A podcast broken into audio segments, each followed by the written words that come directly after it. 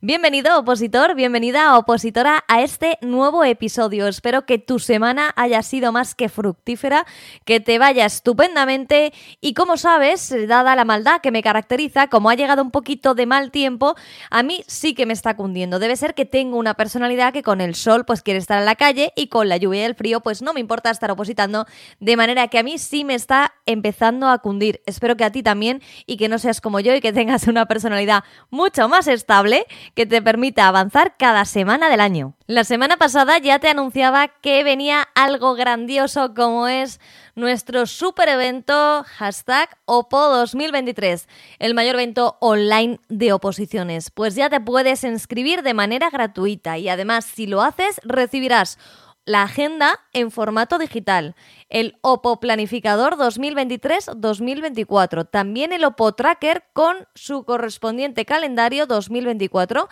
y además una selección de ponencias sobre cómo planificar tu oposición. No solo esto, sino que además solo por inscribirte entrarás en el sorteo de 10 becas Oposita Test. Sorteamos 5 cursos y 5 suscripciones test de 8 o 12 meses. Si quieres hacerlo, en la descripción de este episodio encontrarás todo para inscribirte y concretamente el enlace que te lleva directamente a que te inscribas en el mayor evento online de oposiciones de este 2023. Y recuerda que se celebrará entre el 6 y el 12 de noviembre. Por otro lado, el lunes 23 de octubre, más cerquita en el tiempo, celebraremos un día de puertas abiertas en Oposita Test. Es la oportunidad perfecta para que pruebes nuestros test, si no lo has hecho ya, y conocer mejor las oposiciones para las que tenemos suscripción. Es gratis completamente, estamos que lo tiramos, ¿eh? Solo tenéis que estar registrados en Oposita Test para poder acceder a esta jornada de puertas abiertas. No hace falta que ya tengas una suscripción con nosotros, solo estar registrado. Y por último, me gustaría antes de comenzar este episodio desear suerte a todas aquellas almas que os presentáis a los exámenes y oposiciones de este fin de semana, a auxiliares de la UNED, también a los que vais a celador del Osasumbidea, el Servicio Navarro de Salud, por estabilización. También os mando un fuerte abrazo desde Opositates a aquellos que estáis para administrativo del Gobierno de Cantabria y también a aquellos que estáis para administrativo pero del Estado por la especialidad de tráfico, tanto turno libre como promoción interna. Muchísima suerte a todos y que haya sobre todo justicia. Vamos ya a ver de qué va el episodio de hoy estarás harto de ver a Ursula von der Leyen en todos los telediarios, en todos los periódicos y también en radio. Y es que Ursula von der Leyen es la presidenta de una de las instituciones más importantes de la Unión Europea. Y también estarás harto de que te diga que todas las instituciones son importantes, pero claro, ya sabes que el juego de poder en la Unión Europea es distinto al de un Estado y que cada institución tiene un papel importantísimo. Bienvenidos a este nuevo episodio de Objetivo Oposiciones, el podcast para ayudarte a conseguir tu plaza en el que vamos a revisar de arriba abajo la Comisión Europea de una manera sencilla, agradable y sobre todo que te permita que cuando tengas que memorizarlo lo hagas de una manera diferente.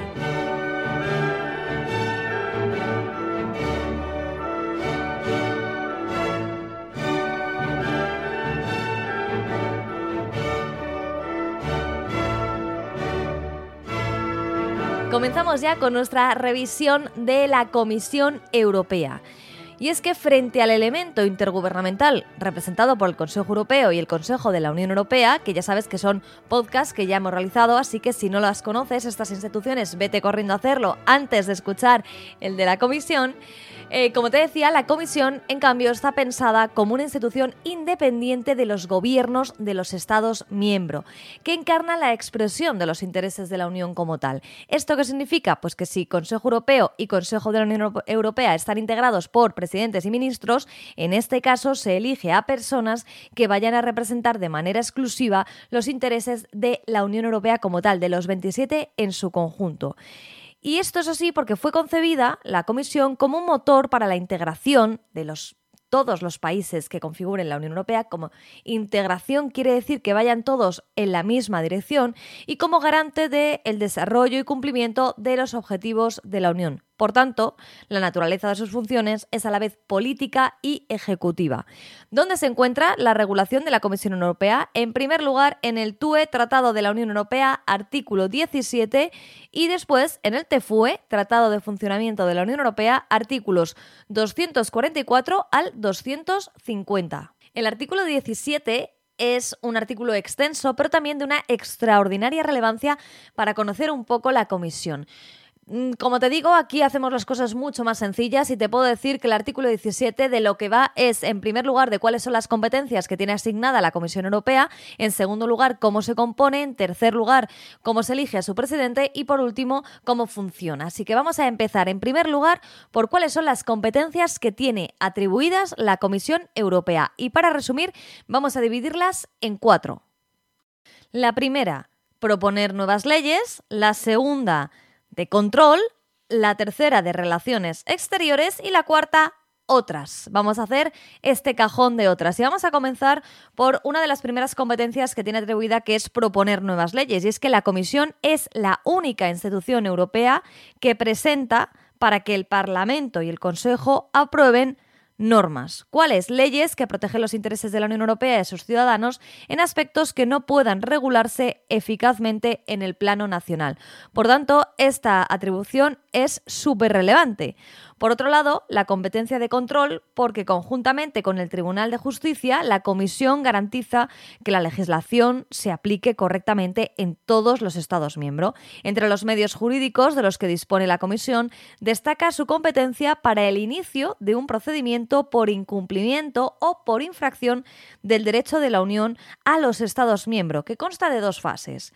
Una fase administrativa, en la que detalla la infracción y se insta al Estado a poner fin a la misma, y una fase contenciosa, en la que si el Estado miembro se mantiene en la infracción, vencido el plazo que la Comisión le ha dado, se inicia la interposición de recurso ante el Tribunal de Justicia y si éste declara la existencia del incumplimiento, se le podrá imponer una suma a tanto alzado o una multa coercitiva.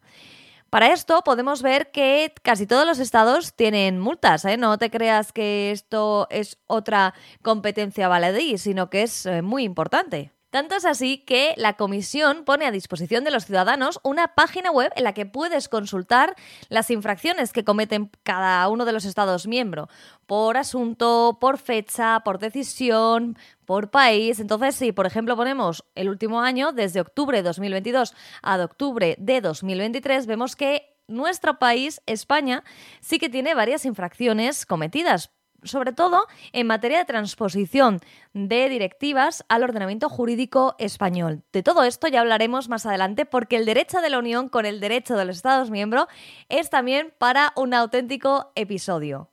Pero bueno, que si te interesa conocer cuáles son las infracciones que se cometen por cada uno de los estados, lo puedes ver y sobre todo yo te diría que lo acortes por espacio temporal, porque si no va a ser un poco locura, a no ser que quieras hacer una tesis sobre las infracciones cometidas por un país en concreto a lo largo de la historia de la Unión Europea, que oye, cada uno pierde el tiempo o lo invierte en lo que quiere. Nosotros a lo nuestro seguimos revisando las competencias que tiene la Comisión Europea y además de las dos ya mencionadas, podemos hablar de la competencia en materia de relaciones exteriores, puesto que comparte con otras instituciones la capacidad de representación de la Unión ante terceros estados y organismos internacionales, además de negociar acuerdos internacionales en nombre de la Unión Europea. Y finalmente, aquellas competencias que hemos puesto bajo el letrero de otras. Y es que gestiona las políticas europeas, ya que se encarga de ejecutarlas, gestiona igualmente y ejecuta el presupuesto de la Unión Europea en coordinación con los Estados miembros y se encarga de supervisar el gasto realizado junto con el Tribunal de Cuentas, garantizando una buena gestión financiera y el adecuado desarrollo de las políticas de la Unión. Por tanto, como vemos, la Comisión, y por eso te lo decía, es una institución importantísima para el correcto funcionamiento de la Unión Europea en su conjunto, de que todos los países vayan en la misma línea y que se consiga las políticas, los ejes establecidos cada legislatura, cada periodo, que se consiga los objetivos previstos con anterioridad. La Comisión tiene una gran parte de responsabilidad en esto, es decir, que tanto podemos establecer que tiene amplias competencias como que tiene una gran responsabilidad para el conjunto de la Unión Europea y para el conjunto de los ciudadanos europeos. Vistas las competencias, vamos a ver ahora cómo se compone. Está compuesta por 27 comisarios que reciben el nombre de Colegio de Comisarios. Esto es como el chiste aquel que decía mamá, mamá, no quiero ir al colegio y, le contestaba a la madre, levántate que tienes 37 años y eres el director. Bueno, pues los, los comisarios siguen yendo al colegio pero con otras responsabilidades. Es malísimo el chiste, ya lo sé, pero tenía que hacerlo. Eh, ¿Quién forma parte? Bueno, pues el presidente tendrá también tres vicepresidentes ejecutivos, un alto representante para asuntos exteriores y política de seguridad con rango de vicepresidente, cuatro vicepresidentes y 18 comisarios. Respecto al nombramiento de estos comisarios, es un poco lioso o mejor dicho, tiene tantas fases que al final nos lía, pero vamos a ver si lo explicamos de una manera sencilla. Lo primero que se tiene que elegir en la Comisión Europea es el presidente o presidenta de esta institución. ¿Cómo se hace? Pues es el, atención, Consejo Europeo el que propondrá al Parlamento por mayoría cualificada un candidato o candidata al cargo de presidente de la Comisión. El Parlamento elegirá al candidato por mayoría. Pero si este candidato no obtiene la mayoría necesaria, el Consejo Europeo propondrá en el plazo de un mes un nuevo candidato, que será finalmente elegido por el Parlamento Europeo. ¿Esto qué quiere decir? Que el Consejo Europeo, que es donde se reúnen los presidentes de cada uno de los Estados miembros, es el que propone un candidato. Pero luego es el Parlamento el que tiene que ratificarlo. Ese es el procedimiento inicial. Tenemos ya al presidente, en este caso, presidenta, Ursula von der Leyen. a continuación, cada Estado miembro va a presentar una propuesta de candidato para que sea elegido como representante de su país dentro de la Comisión Europea. ¿Quién decide la lista? De nuevo, el Consejo, pero esta vez ya con el presidente. O sea, el Consejo con Ursula von der Leyen son los que eligieron esta lista nueva del Colegio de Comisarios. ¿Qué hay que hacer después? Bueno, pues la presidenta de la comisión el alto representante que se haya elegido y los demás miembros que hayan propuesto cada uno de los estados de la Unión Europea se someten colegiadamente al voto de aprobación del Parlamento Europeo, que deberá o bien aprobar esta lista de personas o bien vetarla de manera completa. No vale decir me encanta von der Leyen, pero no me gusta el que ha elegido otro país. No, se vota la lista completa. La comisión, si ha pasado el Parlamento Europeo, esta lista, si pasa eh, la aprobación del Parlamento Europeo, será nombrada por el Consejo Europeo por mayoría cualificada. ¿Durante cuánto tiempo van a ser este colegio de comisarios? Pues durante cinco años, que es lo que dura su mandato. El actual finaliza en 2024. Y durante este mandato, durante estos cinco años, ninguno de los comisarios podrá ser cesado. Bueno, sí que pueden ser cesados por las causas exclusivamente tasadas en los tratados de, la Unión Europea eh, y el Tratado de Funcionamiento. Y solo lo podrá hacer el Tribunal de Justicia, si bien están obligados a presentar su domisión si así se lo solicita el presidente. Esto es un poco lioso porque hay que hablar así en genérico, pero es que ahora está von der Leyen. Así que te voy a volver a explicar cuándo pueden ser cesados dos opciones, o porque lo diga el Tribunal de Justicia porque han cometido una infracción tasada en los tratados, o bien cuando la presidenta von der Leyen solicite su dimisión. Y esto es de manera individual alguno de los comisarios que haya cometido una infracción o que la presidenta le solicite esa dimisión. Pero y colectivamente, pues también el cese colectivo también se puede producir, en primer lugar, por expiración del mandato, que hayan pasado esos cinco años, pero también se podrá dar en el caso de que prospere una moción de censura presentada por el Parlamento Europeo. Esto la verdad es que tendría que ser gravísimo para que sucediera. Pero a pesar de que está diseñada para situaciones gravísimas, sí que te puedo contar, primero, que hubo una en el pasado y segundo, que puede que se esté gestando una en la actualidad. Vamos con los datos oficiales. En el año 2014 se presentó una moción de censura contra el presidente de la Comisión Europea entonces, que era Jean-Claude Juncker, por el caso LuxLeaks o LuxLeaks o como quieras llamarlo, que es el caso publicado por varios medios de comunicación comunicación en el que se denunciaban acuerdos secretos firmados por el gobierno de Luxemburgo y alrededor de 340 multinacionales entre los años 2002 y 2010 mediante la cuestionada pero no prohibida práctica del tax rallying que permite a las empresas optimizar fiscalmente sus declaraciones y priva a numerosos países del impuesto a las ganancias que realizan en ellos. Bueno, esta moción la presentó el Grupo Europa por la Libertad y la Democracia Directa. Ya sabes que ahora se necesitan 71 firmas para hacerlo, pero entonces al ser un país más necesitaban 76. Y al final no prosperó porque hubo 101 votos a favor, pero 461 en contra. Por tanto, eh, Juncker se mantuvo en su puesto, que además eh, llevaba muy poco tiempo. Eh, creo que no llevaba ni un mes porque finalizó su mandato en 2019. Y ahora te voy a hablar de la que dicen que se está gestando en la actualidad y es por la gestión que la Comisión Europea está haciendo de los fondos hacia Polonia. De hecho, si lo miras en Internet y, pones moción de censura a von der Leyen, encontrarás diferentes medios de comunicación que hacen referencia a que hay algunos eurodiputados que están tratando de en algún momento poner, interponer una moción de censura a eh, la comisión actual de Ursula von der Leyen. Bueno, como esto no ha sucedido, te lo dejo ahí por si para cuando escuchas este podcast quieres buscarlo y ver si ha prosperado, si al final se ha hecho, si no.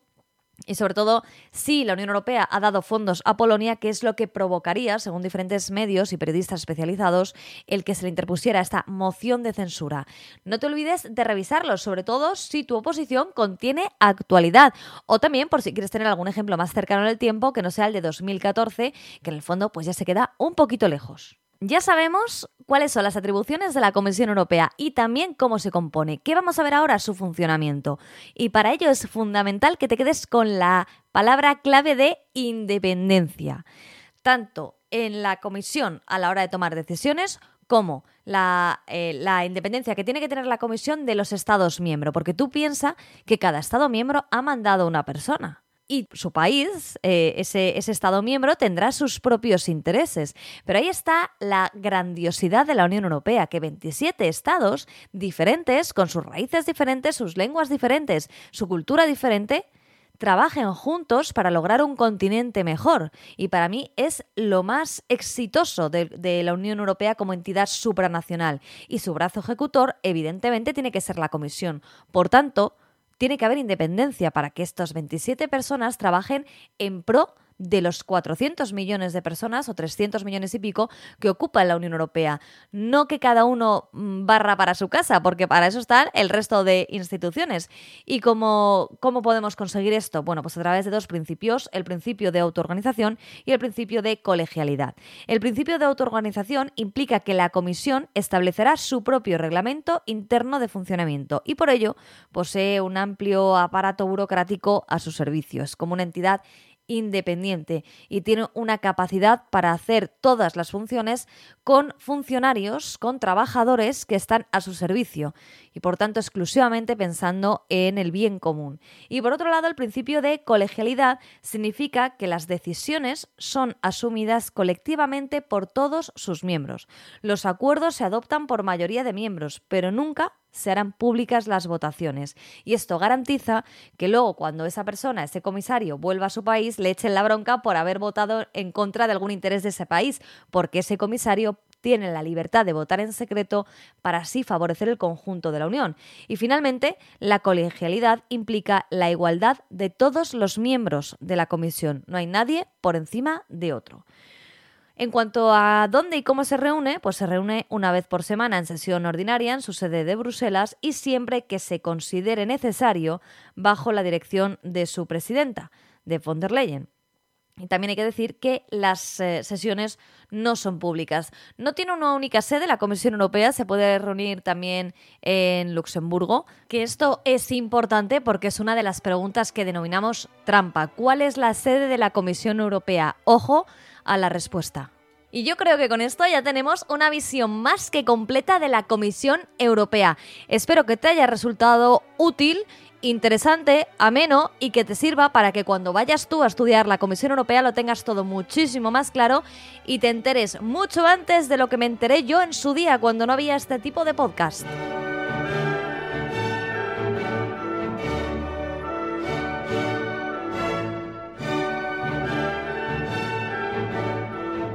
Llega a su fin el episodio de hoy. Espero que, como te decía, te haya servido y haya sido útil. Ya sabes que si quieres decirme personalmente a mí cualquier cosa, porque si quieres hablar con Oposita Test es otro número, ¿eh? Si tienes algún problema con la plataforma o algo así.